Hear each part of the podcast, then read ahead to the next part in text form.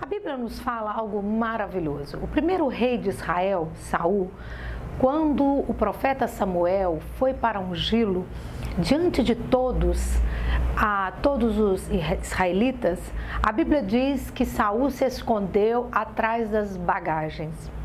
Sabe, e eu fico impressionada quantas pessoas que Deus tem uma obra tão grande para a vida delas.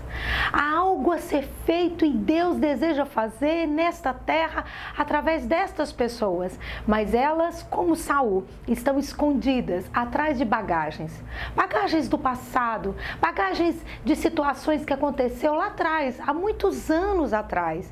Pessoas que não conseguem romper com o passado e que carregam essas bagagens, uma mágoa, um ressentimento, uma tristeza, uma palavra que dói, situações que ocorreram há muitos anos atrás, mas esta pessoa ela não consegue romper.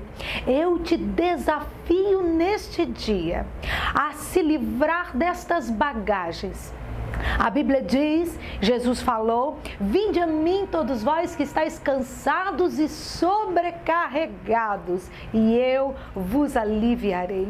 Se você está sobrecarregado de carregar tantas bagagens. Este é o dia.